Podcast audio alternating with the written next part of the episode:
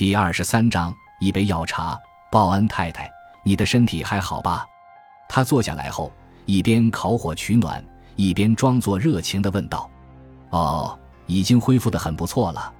人嘛，就应该知足。不过对于我来说，我丈夫的死的确是个晴天霹雳。是啊，人之常情嘛，我能理解。我看你的生活环境还是蛮不错的。我的生活没问题，就是他的死法无法让人接受。”报恩太太说：“停了一会儿，他又继续说道：‘他平常对那些轻生的人一向是持批评的态度，可如今他怎么也做出了这样可怕的事情，我简直无法相信。你说说，他为什么要那样做呢？是啊，究竟为什么呢？’报恩太太，我想他肯定是生病了。不过事已至此，我劝你也不必过于沉湎了，还是保重身体要紧。”詹金斯避开了老太婆注视的目光，关切地说：“他一定是心碎了，詹金斯先生。你想想，他这一辈子的心血都倾注在了这项事业中，而失去他又是那么突然，就像自己是被出卖了。”他面色凝重地摇摇头说：“在商场上，任何事情都有可能发生。我看这件事实属平常，有时一个环节上出了错，事情就那么发生了。”可这并不是你丈夫的责任，詹金斯缓缓地说：“哦，你坐着，我去看看火。”说着，鲍恩太太站起来，走到壁炉前拨了拨火。詹金斯先生，不瞒你说，这段时间我也从这件事中学到了不少东西。你或许还不知道，鲍恩死前曾对我讲过一些情况。从那些情况看，我认为并非简单的事情就那么发生了。他的公司陷入困境，这不假，但他是被人诱骗到某种境地的。到了那一步，他别无选择，只能将自己一生的心血结晶以实价的一小部分售出。这不是他的本意，也不是公司的必然出路。说这话时，他的脸色发红，身体也在微微颤抖，不知是由于火烤的，还是情绪激动的缘故。詹金斯依然很平静地坐在那儿。我认为。你就是最大的利益获得者，报恩太太突然转过身来，面对着他大声说：“报恩太太，话可不能这么说。生意就是生意，你大可不必把这看成是我和报恩之间的个人恩怨。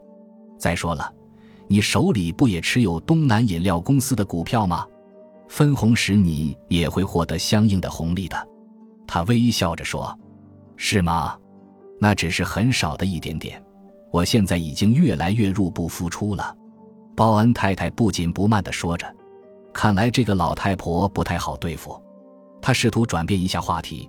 我听说你有一个非常漂亮的花园，本来想参观一下，只是今天的天气太糟糕了。不错，我的花园的确值得骄傲。等天晴之后，我一定带你去看看。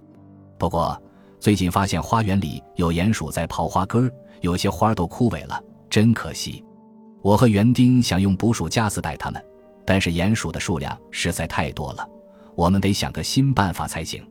看来报恩太太也随着詹金斯转话题了。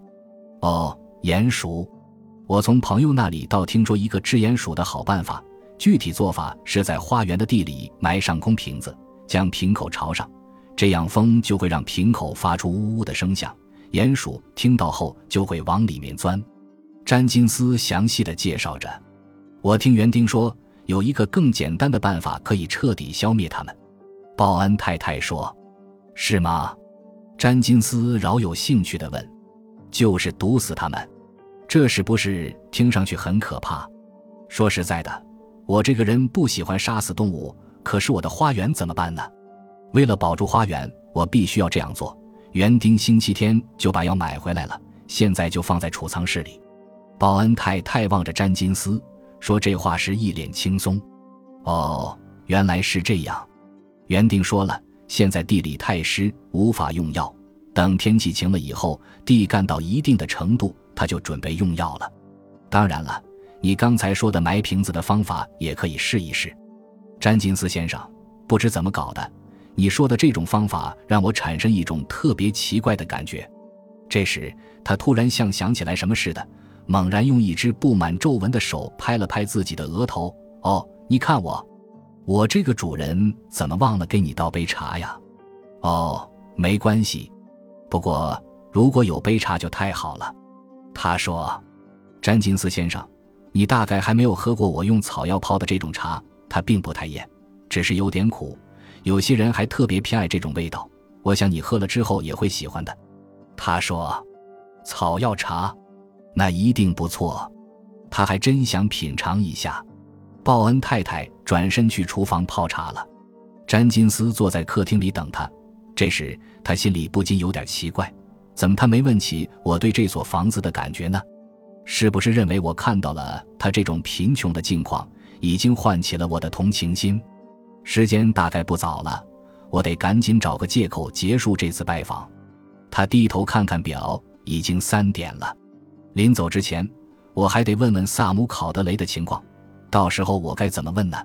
正在他琢磨的当口，只见报恩太太推着一辆小轮车走了进来。上面摆放的东西着实让他吃了一惊，因为除了茶壶、茶杯之外，还有精美的装饰着大理石花纹的蛋糕和饼干等食品。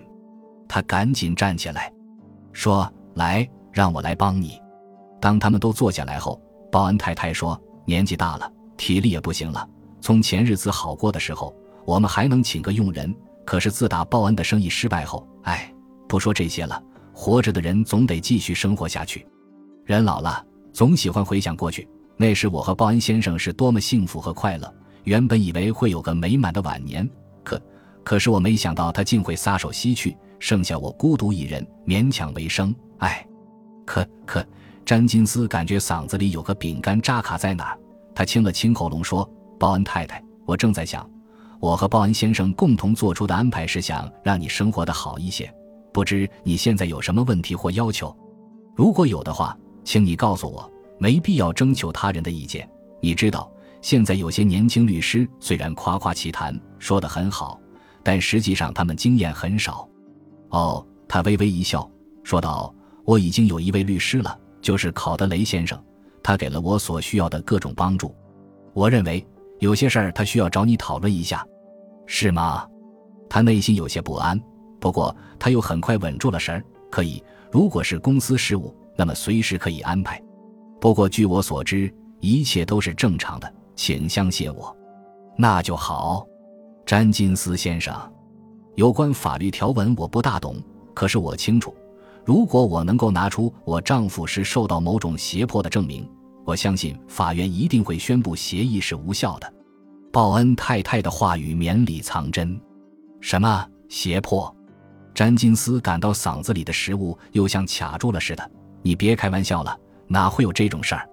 这么对你说吧，当时报恩先生对协议的每个细节都过了目，他是在完全自主的情况下做出的决定，何谈胁迫二字呢？你千万不要受什么人的蛊惑，否则是没什么好结果的。